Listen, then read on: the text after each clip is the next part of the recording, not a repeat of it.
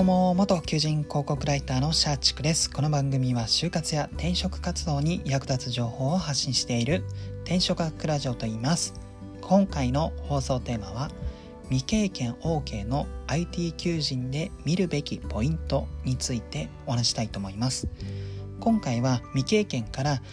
IT ウェブ業界で働きたいエンジニアとして活躍してみたいという方に向けて私がですねこの前職で求人広告をの、えライターをやっていましたのでその立場からこういうポイントを見た方が良いですよでないと結構人生設計狂ってしまいますよっていう話をしたいと思います。これから IT 業界にチャレンジしてみたい特に未経験の方はですね最後まで聞いていただけると嬉しいです。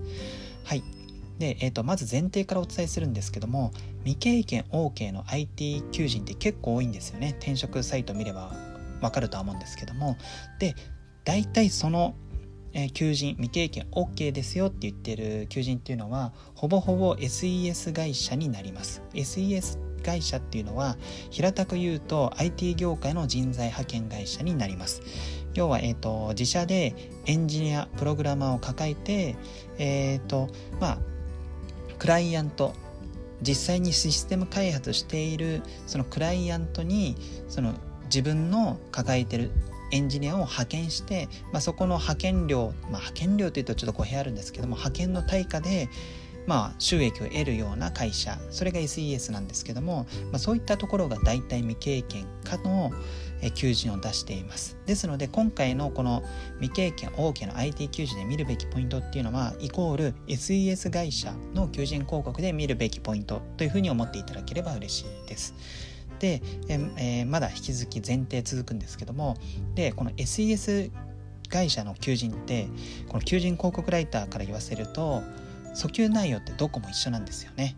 はい、いろんな求人広告見ても見てもらえれば、まあ、微妙な差はあるとは思うんですけども大枠は SES 会社の求人の訴求転職者に向けて PR してるポイントって大体3つに集約されるんですね。1つ目は、えー、ドミ経験でも OK。という訴求例えば IT って何？パソコンのスイッチの入れ方もわかんないというレベルの人でも応募して大丈夫ですよという訴求でもう一つが、えーと、研修が充実していますよという訴求ですね。その先ほど言ったドミ経験の人でもちゃんと、えー、プログラマーになれるようにエンジニアとしてなれるように、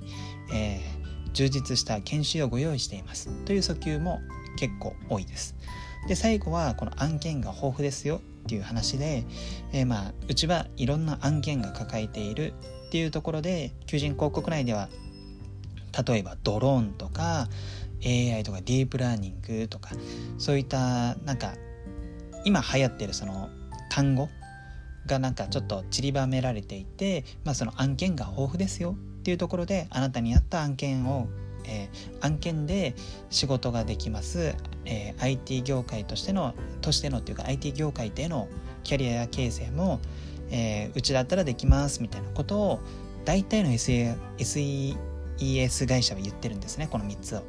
でそんな中でじゃあ何を見るべきなのかどこも同じような訴求じゃんっていうところでじゃあ転職者はどこを見るべきかというところを、えお伝えするんですけどもそれは、え案件の中身を見るようにしてください。はい、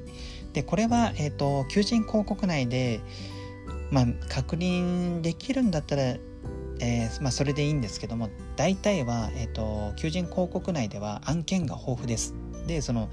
えー、案件のジャンルの話は記載はされてるんですけど中身の部分というのはこれはちょっと残念ながら面接じゃないと聞けないことの方が多いのでまあそうですね。この特に、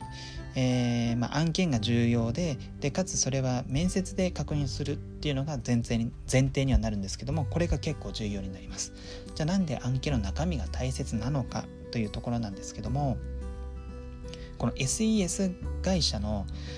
えー、まあ、特徴としてやっぱりこの未経験の方をいっぱい大量に抱えるのでやっぱり未経験ができるような仕事を取ってくるんですよね。まあ、取ってくるというか最初はそれを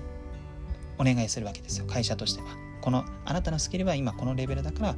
こういうレベル感の仕事、えーと、プロジェクトがありますので開発プロジェクトがあるのでそっちに行ってくださいみたいな感じでなるんですけどもそれっていわゆるこの IT 業界で言うとえ、の開発工程における、えー、下流工程のかい、えー、仕事になるんですね。開発工、えーと、IT のこの開発プロジェクトっていうの大枠2つあって上流工程と下流工程で上流工程っていうのは、まあ、どんなシステムが必要なのかっていう要件定義っていうところから始まりますこれはもうこういうシステムが欲しいっていうクライアントと、まあ、密にやり取りをとってじゃあこういう仕様のシステムが必要ですよねっていうのをどんどんこう設計書を作っていくイメージですね。それが上流工程で下流工程っていうのはもうもう本当に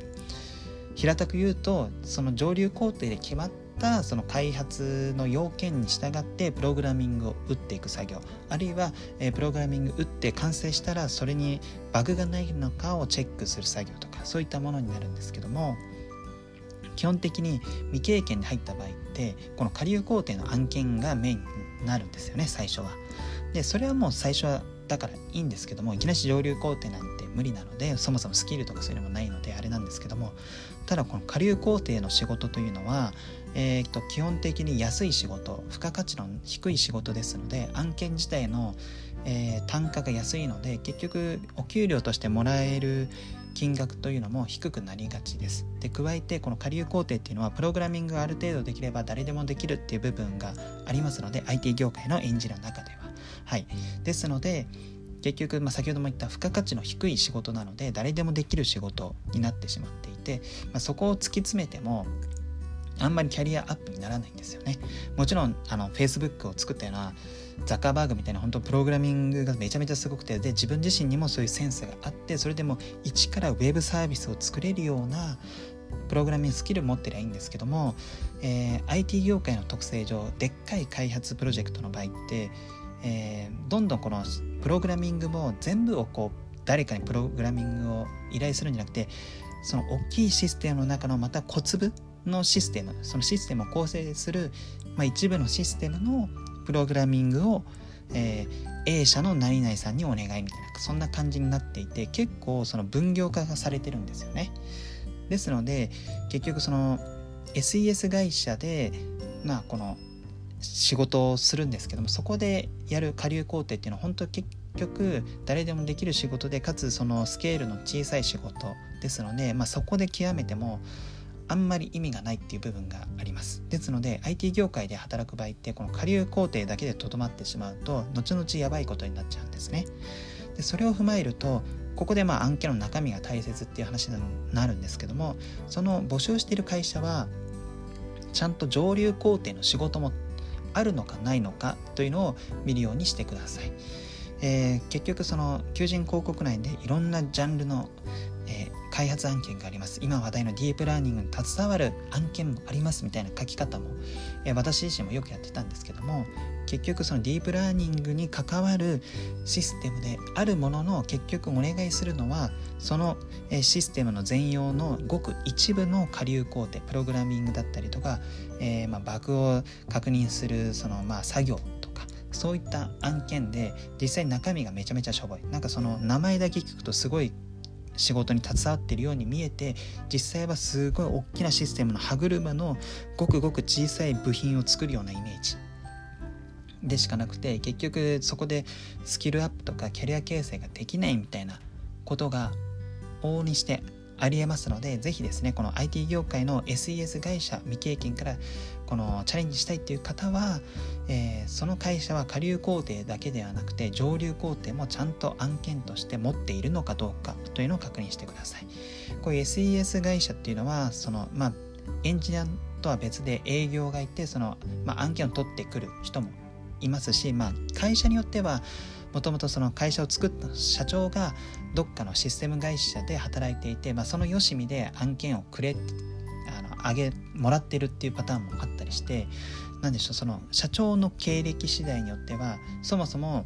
下流工程しかもらえてないっていうパターンもあったりすると思うので、まあ、是非ですねこれは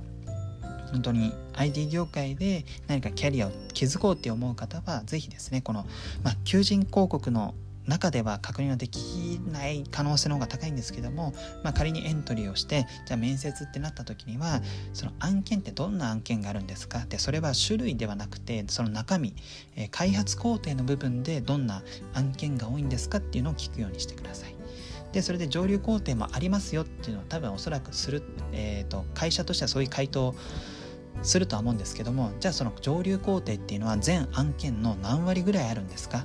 っていうのも聞いた方が良いです。結局上流工程はありますよっていう回答だけであじゃあ大丈夫なんだって思っても結局その